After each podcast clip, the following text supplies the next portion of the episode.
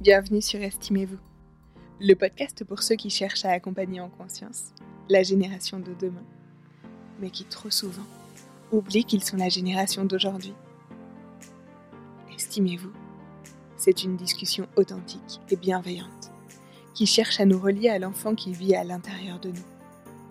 Parce qu'il est toujours temps de venir planter des graines d'amour de soi. Moi, c'est Christelle et si je devais me présenter à vous en quelques mots, je vous dirais que je suis une personne passionnée, qui s'est donnée pour mission de permettre à ceux qui l'entourent de vivre en harmonie et en accord avec leurs valeurs. Maman de deux petites têtes blondes, professionnelle de l'hypnose et de la nutrition, au quotidien, j'accompagne des personnes qui ont choisi d'aller mieux. Et à travers ce podcast, j'avais à cœur de rassembler le village dont nous aurions bien besoin pour venir à bout de cette mission. Alors sur ces mots, je vous souhaite une belle écoute, mes estimés. Dans cet épisode, je reçois Hélène. Et laissez-moi vous dire qu'elle est... Hmm, comment dire Fabuleuse. On y parle du tsunami qu'elle a vécu à la naissance de ses jumeaux il y a 9 ans. Du premier jour du reste de sa vie de ses blessures, mais aussi de celles des femmes qui l'ont élevé. De perfectionnisme que l'on transforme progressivement en perfectionnement. De honte qui laisse place à la saine culpabilité, mais aussi du village qui l'entoure et de celui qu'elle a fait naître. Si vous avez envie d'en découvrir un peu plus, alors je vous souhaite une belle écoute.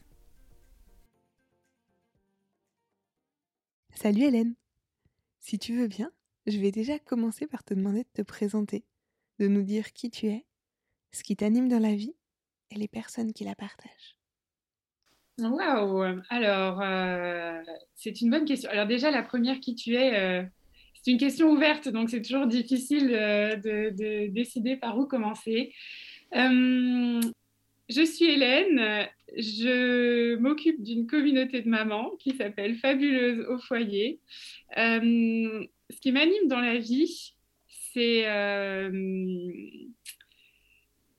ah, de rappeler aux gens euh, à quel point ils sont fabuleux. Euh, et pourquoi est-ce que ça change tout? C'est parce que ben, quand on s'aime soi-même, c'est quand même le point de départ de beaucoup moins de soucis dans la vie. Voilà. Et avec qui je partage ma vie ben, En premier avec mon mari, qui s'appelle David. Euh, on est mariés depuis 12 ans. Quand j'y pense, euh, ça me donne le tournis. on est mariés très jeunes et on a vécu pas mal d'aventures ensemble. Euh, je partage ma vie avec nos quatre enfants, Adelin et Roman qui ont 9 ans.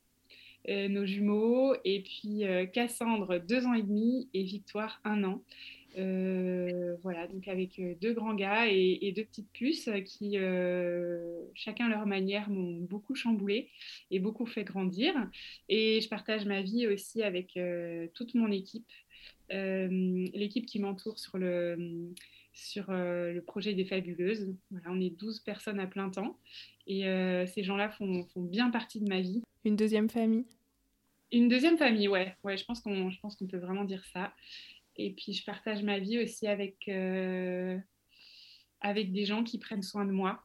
Voilà, euh, je ne pourrais pas ne pas citer euh, ma psy, ma coach, ma prof de sport, la nounou tous mes enfants, et, voilà, ma voisine et, tous ces gens qui, qui sont mon village. On dit qu'il faut un village pour, pour élever les enfants, et moi je dis qu'il faut un village aussi pour soutenir les parents.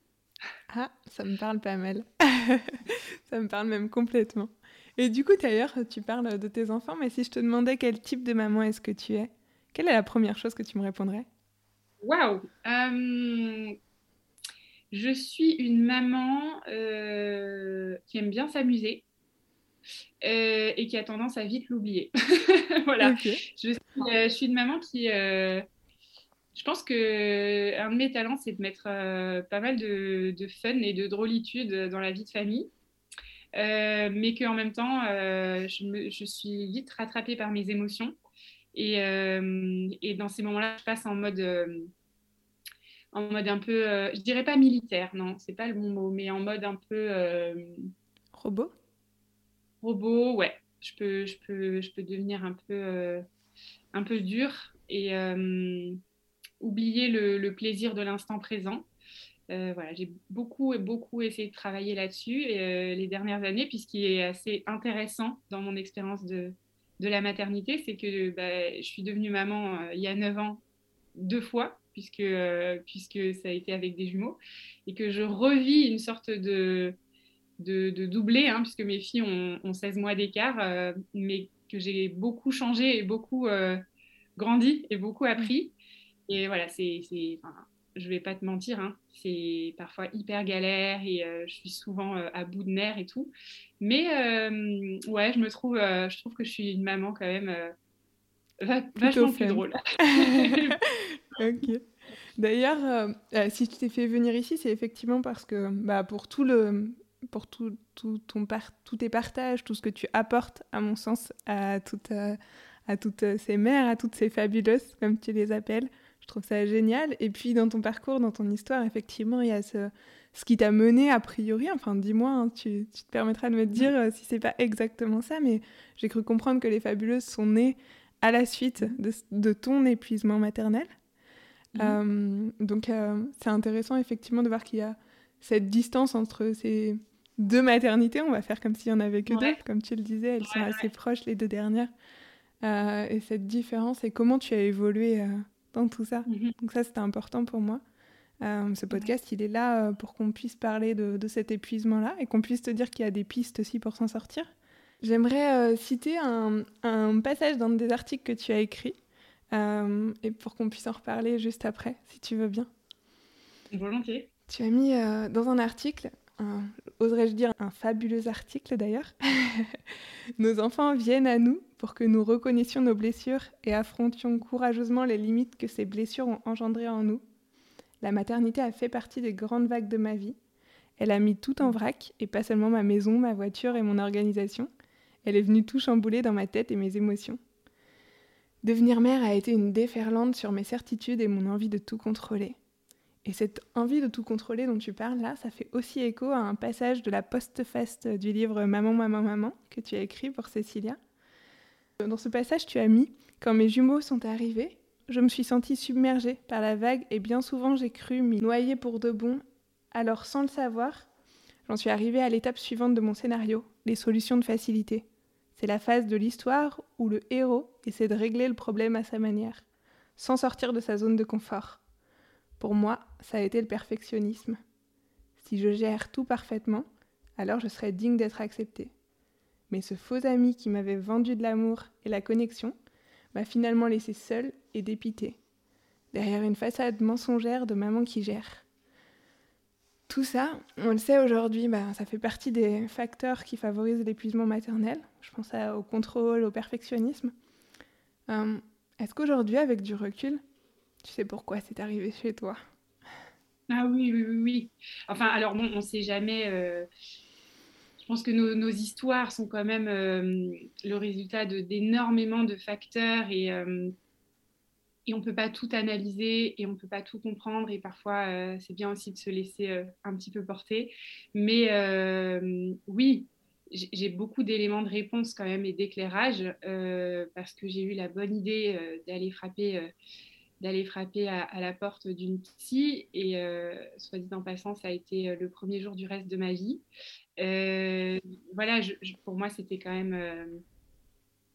il y a quelques années, on, disait encore aller voir quelqu'un, tu sais, c'était le mot et c'était quand même un peu un truc de loser, quoi. Et, et oui, j'ai mis, j'ai mis du temps à accepter que j'avais besoin de cette aide. Et donc, on a relu mon histoire ensemble, euh, cette première thérapie. J'en ai fait une deuxième.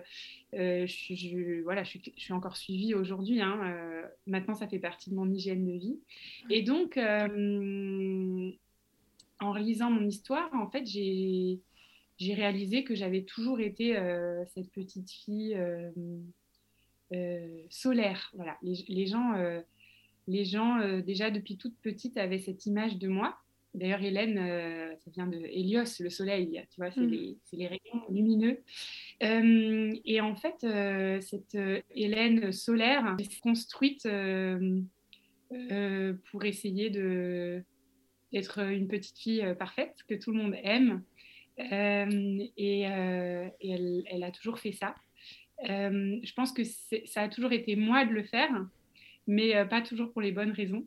Et ma maman a fait elle aussi un travail sur elle les, dernières années, et puis on a pu pas mal débriefer toutes les deux.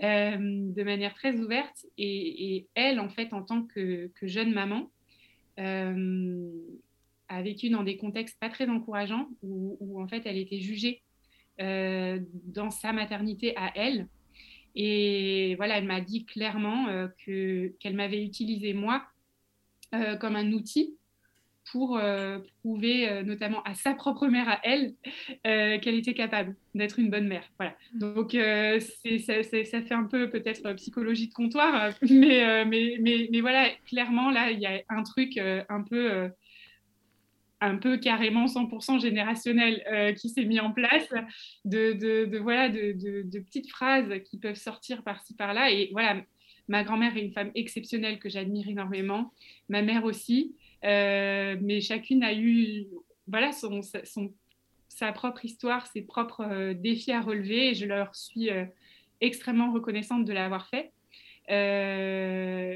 dans cette, tu vois, dans cette course de relais euh, géante entre mm. générations où, où chacun fait sa, son bout de chemin. Ça ne veut pas dire qu'on devient parfait, mais ça veut dire, je pense qu'on peut euh, avancer un petit peu le, le voilà, le, le bâton euh, de, de, la, de la conscience de soi pour permettre à nos enfants de d'avoir un point de départ qui est un tout petit peu plus avancé que le nôtre voilà. Donc, euh, ma mère a eu ses, défis avec sa propre euh, maman. Moi, j'ai eu les miens avec ma maman. Et clairement, euh, ben, mes enfants, ils se sont un peu pris ça dans la tête. et ça, voilà. Et j'imagine que, j'imagine, et je leur souhaite, hein, quand leur temps sera venu, de d'aller relire leur propre histoire aussi. Mmh. Que je mette de l'argent de côté pour les aider à financer leur thérapie.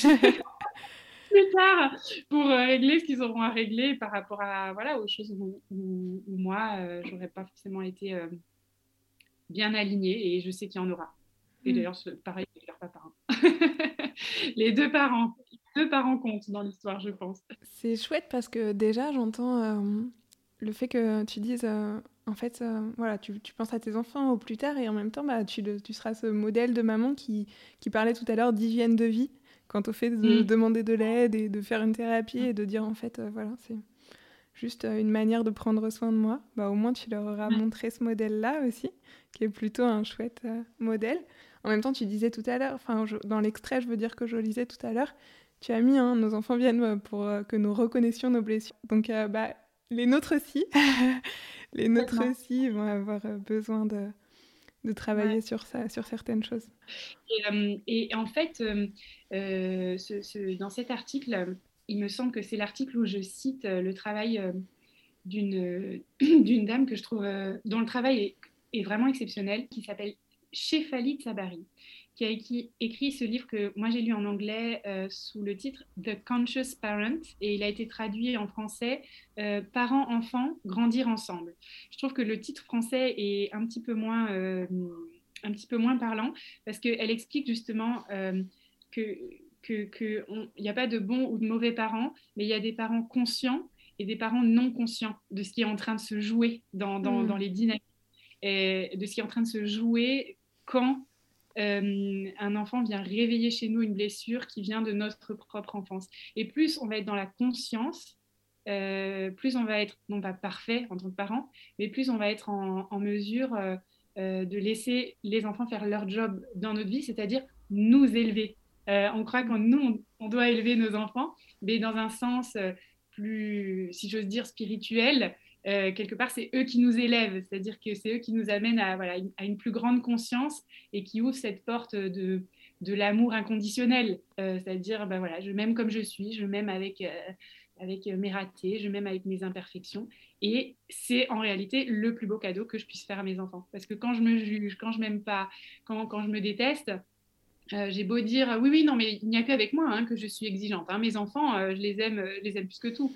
Et en fait, c'est absolument pas vrai parce que c'est un petit peu comme le tabagisme passif. Tu vois, on croit qu'on est les seuls à respirer les fumées, mais tous ceux qui sont dans la pièce les respirent avec nous. Donc, donc même si bien sûr, on dira jamais à notre enfant, ah, si tu me ramènes pas un 20 sur 20, je ne t'aime plus. Jamais on dira ça.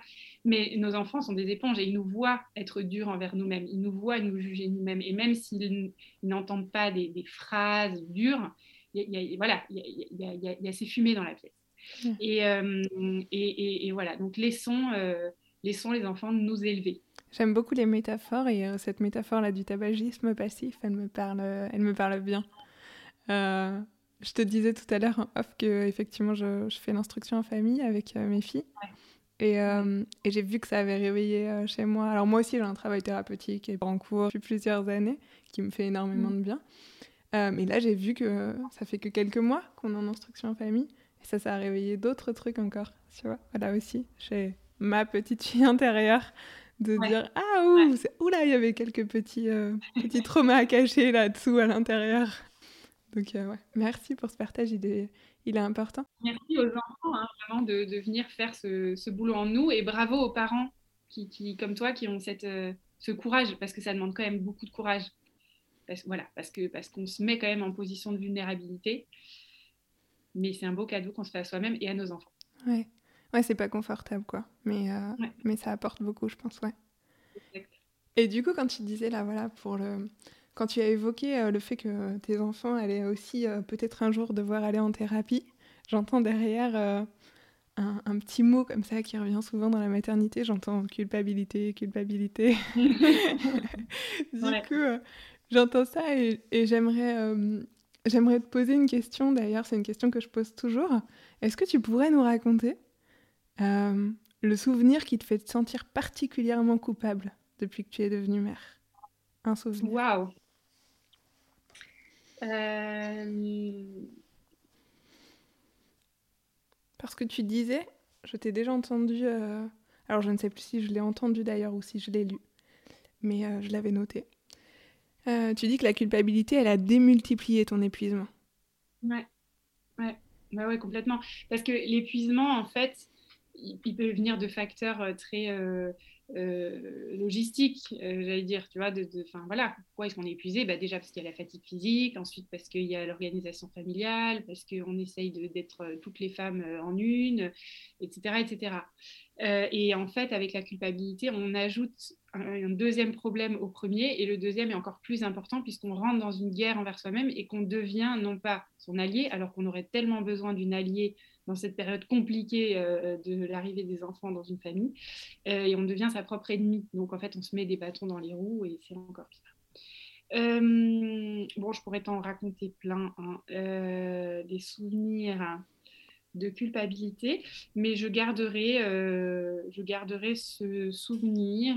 mes enfants avaient deux ans et demi, trois ans. On était, les journées étaient longues, longues, longues, longues j'étais en congé parental pour m'occuper d'eux. Et euh, voilà, je n'avais entre guillemets que ça à faire de m'occuper d'eux et j'y arrivais pas. Donc je me jugeais énormément. Et euh, j'ai eu la bonne idée de répondre au téléphone en leur présence, sauf que évidemment, euh, c'était très jaloux de l'attention que je donnais à la personne au bout du fil. Et donc, euh, et donc ils se mettent à hurler pour me voilà, pour me, pour me gâcher mon, mon, coup de fil. Enfin, ça, c'est l'histoire qui dans ma tête. Hein. En fait, ils, ils, hurlaient juste pour hurler hein, dans leur monde, j'imagine. Enfin, bref. Et donc, ils hurlent de plus en plus fort. Moi, je m'énerve, j'essaye de finir ma conversation. Et puis, du coup, je quitte la pièce et je m'enferme ailleurs, en fait, pour pouvoir finir mon coup de fil. Ça dure trois minutes. Je raccroche, je reviens. Et là, il y a ce silence euh, suspect, tu sais, mmh. et des petits bruits euh, de rire étouffés dans... qui viennent de la cuisine. Et j'arrive dans la cuisine et ils avaient fait une bataille d'œufs. Donc, ils avaient sorti deux douzaine d'œufs et ils avaient fait une bataille avec les 24 euh, œufs. Donc il y en avait partout sur la table, sous la table, euh, sur le frigo, dans le frigo. Et, euh, et en fait, bah, comme il y avait l'histoire des œufs, je me souviens particulièrement de ce moment. Mais en fait, des moments comme ça, il y en avait tous les mm. jours. Hein, où en fait, je, je, je, leur ai hurlé dessus, mais des choses que j'oserais vraiment pas répéter dans ce podcast. Et non, enfin, non seulement il y avait l'intensité sonore, mais il y avait aussi les phrases que j'ai dites, en fait, qui étaient mm. juste terribles. où je les accusais, en fait, d'être la, source de, tous mes mots, quoi. Et, et en fait, il y a eu ce moment Ouais, ouais, il y a beaucoup de trucs qui sont sortis. Ouais. J'étais en rage, en fait. J'étais vraiment en rage. Euh, et enfin, je rigole, mais c'est pas drôle. Euh, ça doit être le petit rire nerveux, mais et, euh, et en fait, j'ai un de mes fils qui, pendant que je hurlais, en fait, m'a regardé avec des yeux apeurés en se bouchant les oreilles. Et ça, ça a été un, vraiment un très grand moment de culpabilité pour moi, en me disant là, en fait je suis précisément la mère euh, insécurisante euh, que je voulais pas devenir quoi. Là, je suis en train de le là, je suis en train de le traumatiser. Je suis vraiment, je me voyais moi-même en train de, faire le truc traumatisant quoi. Ça, mmh. ça a été ouais, un moment de culpabilité et encore une fois, c'était c'était pas une fois je me souviens de celle-là en particulier, mais c'était pas une fois. Et là, c'était le cercle, c'était le cercle vicieux, c'est-à-dire que en fait, je leur criais dessus. Après, je m'enfermais dans ma chambre pour pleurer de leur avoir crié dessus. Et puis après, je revenais crier. Enfin, ouais, c'était, euh, c'était pas une période sympa. Hmm. mais c'était là, Ouais, on sent que là, c'est le, le, fond de le fond de la piscine, quoi. On est bien au fond de la, piscine, à ce moment-là. Euh, ouais. Oui, et puis mon état émotionnel euh, faisait que ça n'allait évidemment pas mieux dans ma relation avec, euh, avec mon mari. On avait le, enfin, notre couple était en crise euh, tout le temps. C'est-à-dire qu'en fait, on comptait plutôt les moments où on arrivait à se parler de manière apaisée que les disputes. Aujourd'hui, c'est plutôt l'inverse. On se dit, ah tiens, on s'est disputé, parce que bien sûr, on se dispute encore, mais, mais le ratio s'est inversé. Quoi. Tant mieux. Mais justement où est-ce que tu l'as rangé, euh, toi, cette culpabilité On sent aujourd'hui euh, dans ton histoire, euh, tu disais voilà, combien tu as évolué. Mm. J'imagine que malgré tout, la culpabilité peut encore faire partie de ta vie, juste qu'elle est peut-être comme baissée en termes de volume beaucoup. Mm. Où est-ce qu'elle est rangée, cette culpabilité aujourd'hui? Bah, moi, moi, ce qui m'a beaucoup aidé pour la ranger dans le bon tiroir, c'est de comprendre que la culpabilité, c'est très utile. Heureusement que ça existe, hein, la culpabilité. Ça sert à quoi? Ça sert à nous prévenir qu'on a traversé une ligne et euh, qu'on a pu faire du mal euh, aux autres et que là, ce serait intéressant d'aller réparer ou d'essayer de trouver une solution pour réparer le mal qui a été fait. Donc la culpabilité, elle est utile. Les gens qui ne se sentent pas coupables des gens qui sont quand même capables de foutre bien le bordel sur Terre. Donc c'est important d'être capable de la ressentir et de savoir comment faire. Moi, ce qui m'a énormément aidé, c'est de comprendre qu'il y a une, différence entre la culpabilité, donc je transgresse une règle, une loi, voilà, et euh, la honte. La honte, c'est pas tout à fait la même chose parce qu'il n'y a pas de, de, de transgression. J'ai pas, j'ai pas fait quelque chose qui va faire du mal à quelqu'un, mais j'ai peur, la honte, c'est j'ai peur du jugement mm. euh, extérieur. J'ai peur de ce que les gens vont penser de cette personne euh, qui fait telle action.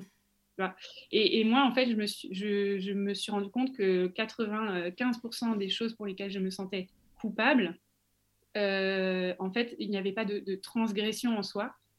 Euh, j'avais pas fait du mal à quelqu'un.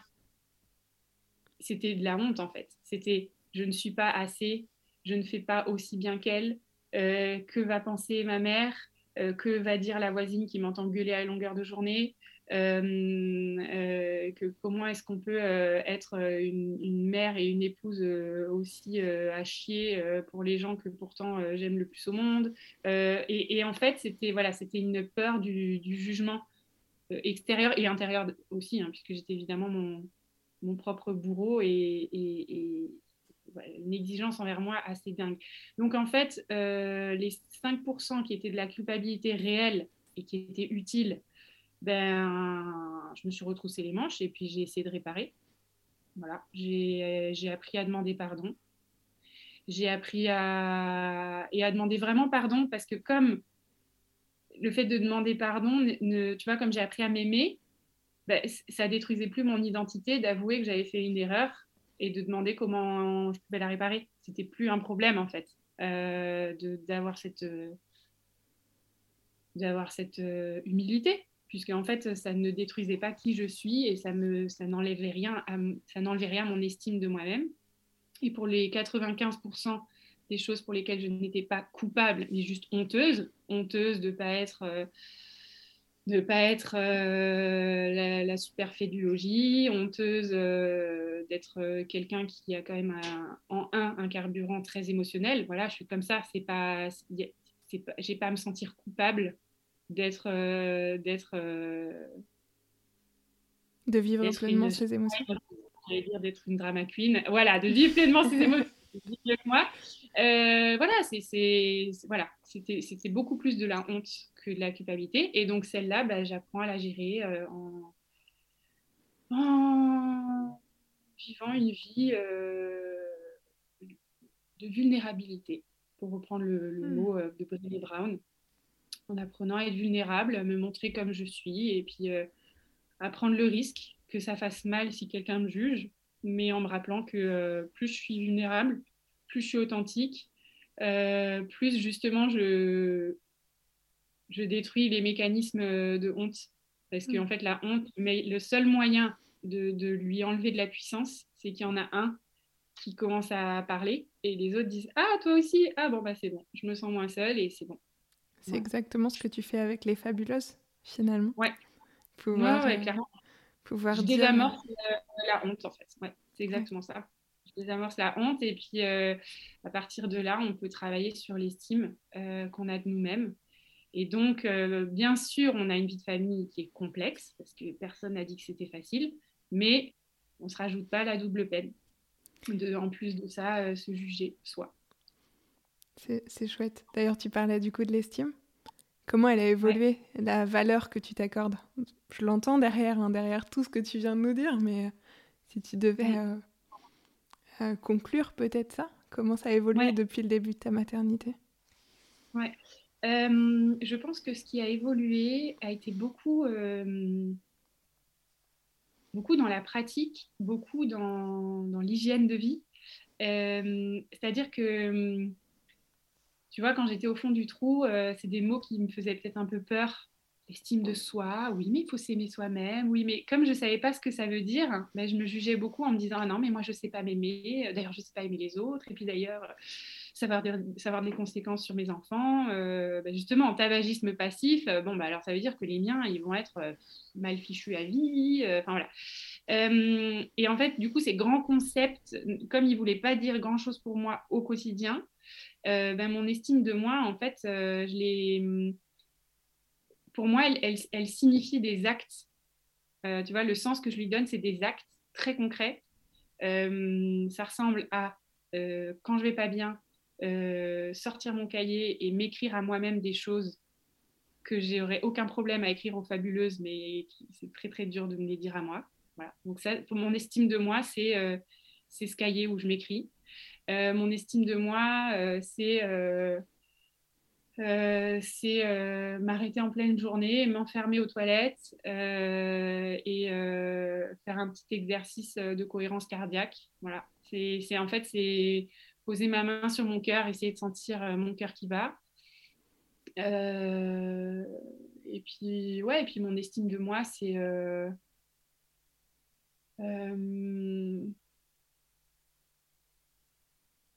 en fait, c'est en toute situation, faire un truc contre-intuitif, c'est-à-dire essayer de quitter le rôle de juge et de devenir mon avocate. Voilà, j'essaye, en fait, j'essaye de non pas me trouver des excuses, parce qu'encore une fois, c'est des trucs que j'ai foirés, ben voilà, je demande pardon et puis j'essaye de réparer, mais euh, de me trouver euh, des circonstances atténuantes. et en fait, ça, m'aide énormément, ça m'aide énormément. elle est là, mon estime de moi, c'est quand. Euh, bah, c'est quand encore l'autre fois, là, j'ai crié. Et ben en fait, euh, je, me suis, je me suis arrêtée et j'ai regardé ce qui se passait. Je me disais, ah bah oui, bon, en même temps, j'ai envie de dire que là, euh, on a tous eu le Covid et ça fait trois semaines qu'on est à la maison tous les six. Il y a eu des gastro. Il y a la toute petite qui se réveille de nouveau la nuit et la moyenne petite qui se lève tous les matins à 5 heures. Et oui, là, il est 5h15 et tu es à bout de nerfs et tu cries, alors qu'en fait, euh, c'est la dernière chose que tu veux faire puisque tu es en train de réveiller les autres. Bon, voilà. Et en fait, juste le fait de me chercher des circonstances atténuantes, ça m'apaise et ça me rappelle que, comme nous tous sur euh, cette terre, je suis un être humain, que non, je ne fais pas des sans fautes et ça m'aide à, ça m'aide à, m'estimer moi-même et à me souvenir que euh, à côté de ça, il y a plein de trucs que je gère euh, plutôt bien. Que toi aussi, tu es une fabuleuse, du coup. Exact.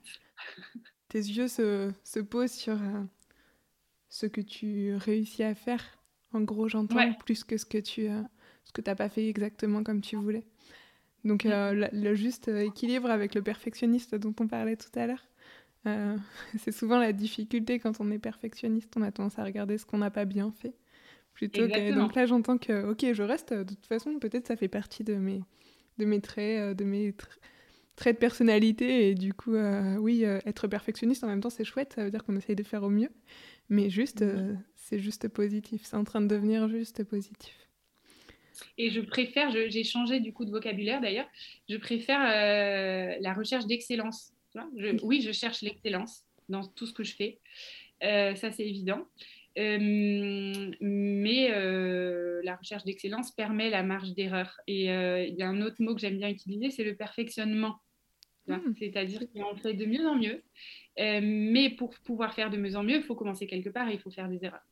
Donc, donc alors que le perfectionnisme, c'est exactement ce que tu disais, c'est je fais 95% et après je me bloque sur les 5% que j'ai pas pu faire ou que j'ai pas pu très très bien faire. Et c'est ça hmm. que je retiens. Le perfectionnement, c'est waouh, j'ai fait 95. Euh, c'est énormissime. Et puis la prochaine fois, on fera 96. Ce sera très, très bien. Super. Pour conclure, est-ce que tu pourrais. Un... Tu parlais tout à l'heure du village. Alors, euh, le village, on va y revenir, hein, parce que d'ailleurs, euh, peut-être pour terminer, on va parler de ton village, de celui mhm. que toi tu, toi, tu crées. Mais si là, là, à cet instant, tu avais une dernière pensée pour des jeunes parents, des nouveaux parents, des parents qui sentent qu'ils sont en train de perdre pied à cet instant, qu'est-ce que tu leur dirais juste?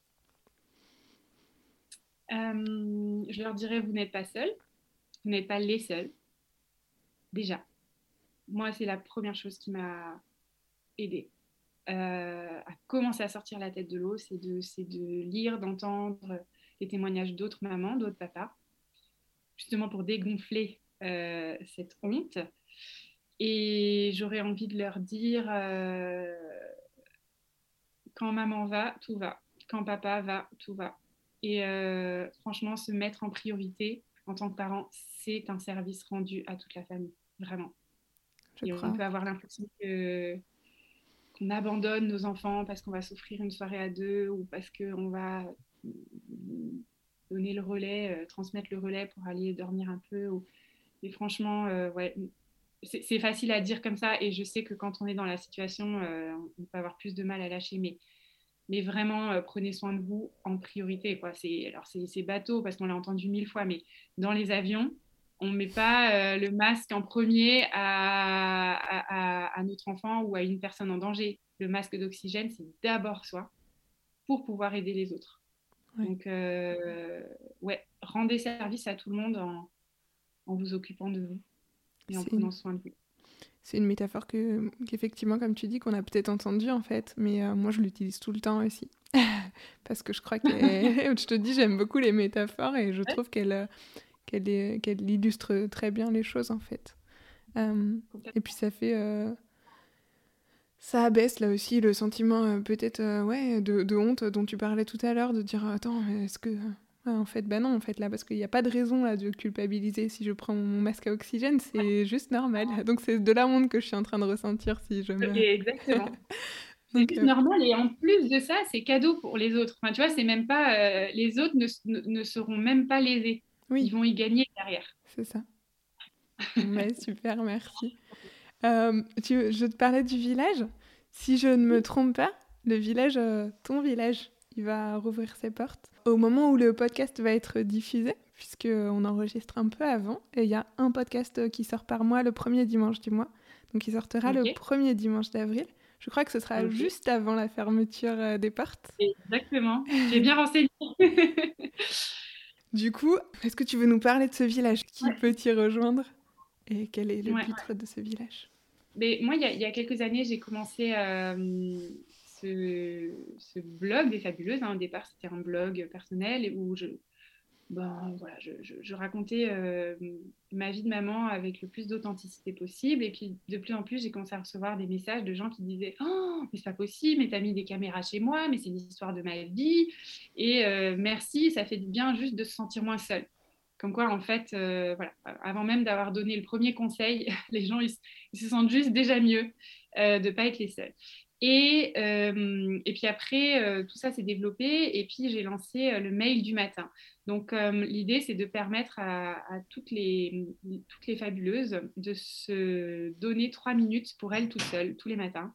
alors, chaque mail ne, ne, contient pas toute la sagesse du monde. Hein. C'est plutôt une excuse, c'est comme une sorte de ding-ding qui arrive dans ta boîte de réception pour dire, euh, voilà, enferme-toi aux toilettes, euh, offre-toi trois minutes, à, trois minutes à toi toute seule, juste pour lire un truc qui te fait du bien et qui te, qui te rappelle de prendre soin de la fabuleuse qui est en toi. Et puis, euh, en fait, bah, il y a des lectrices qui ont eu envie d'aller plus loin et qui disaient, bah, en fait, toute cette théorie me parle, mais en fait, ça change rien à mon quotidien parce que, parce que je ne me mets pas en action. Et, là, j'ai commencé à lancer des, défis. J'ai créé un premier programme en ligne qui s'appelle justement Quand maman va, tout va. c'était un programme de 21 jours où il y avait un groupe euh, assez exceptionnel euh, de mamans qui, qui étaient en mode soutien, euh, trop beau, les unes avec les autres. Et puis on relevait des défis quotidiens. Puis au bout des 21 jours, euh, elles me disent on ne veut pas que ça s'arrête. En fait, on, a trouvé une communauté de soutien qui est juste euh, qui, nous fait juste trop de bien et on va on, va juste pas supporter en fait de, se retrouver de nouveau euh, chacune toute seule dans notre coin et puis puis on se rend compte que les outils qu'on a mis en, en pratique, parce qu'encore une fois, lire des bouquins, enfin je veux dire, on a mm. tous accès aujourd'hui à mille trucs de développement personnel et tout ça, mais qui les met vraiment en pratique et surtout parmi les mamans hein, On n'a vraiment aucun temps pour ça. Et voilà. Et du coup, avec cette euh, première promo, euh, enfin avec cette, avec cette, euh, cette promo de, de, cette première formation de 2017, on s'est dit ben allons-y. Moi, je, au fond de moi, je tremblais. Je me disais mais qui est-ce qui va s'abonner à un truc sur la durée Qu'est-ce qui va me me suivre dans une aventure comme ça longue. Euh, les gens, ils veulent des trucs qui vont vite. Et en fait, euh, voilà, je leur ai demandé ce qu'elles en pensaient. Elles disaient non, non, mais nous, nous, on est prêtes en fait à embarquer dans un dans un truc sur la durée parce qu'on a envie de rester ensemble, on a envie de rester en mouvement. Et voilà, c'est comme ça qu'est née la, première promo du village en 2017.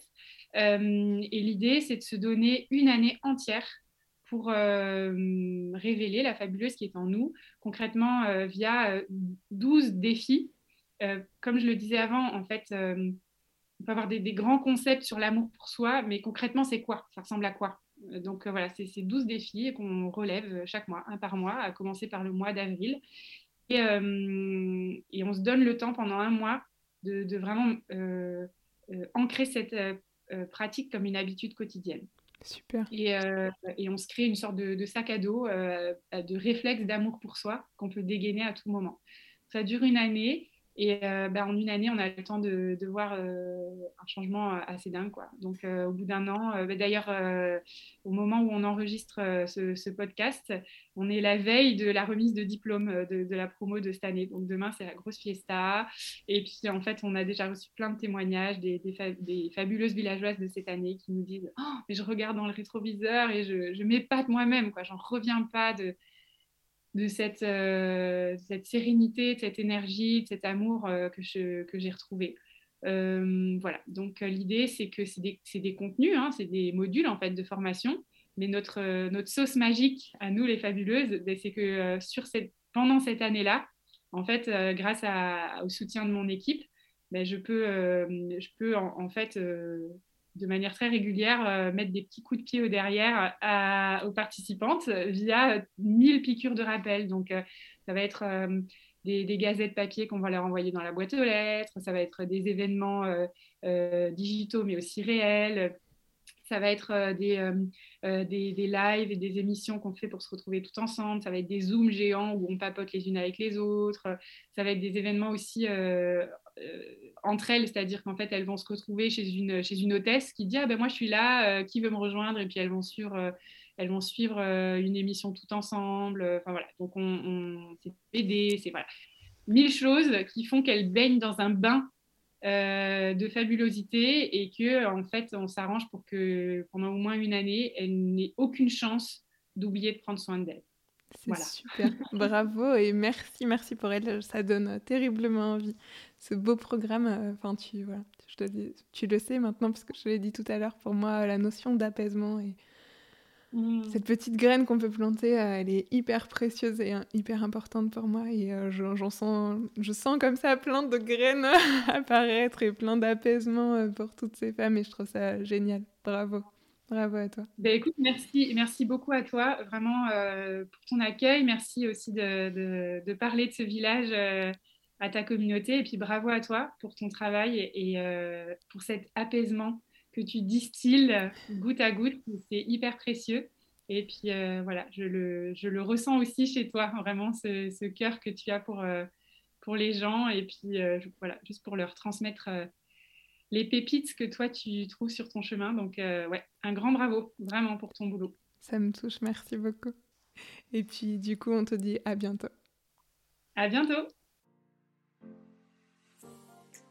Si cet échange vous a inspiré, si vous avez aimé nous écouter et si le cœur vous en dit.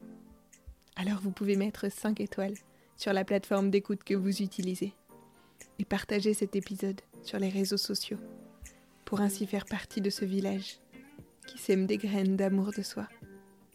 Merci pour tout et à très bientôt sur Estimez-vous.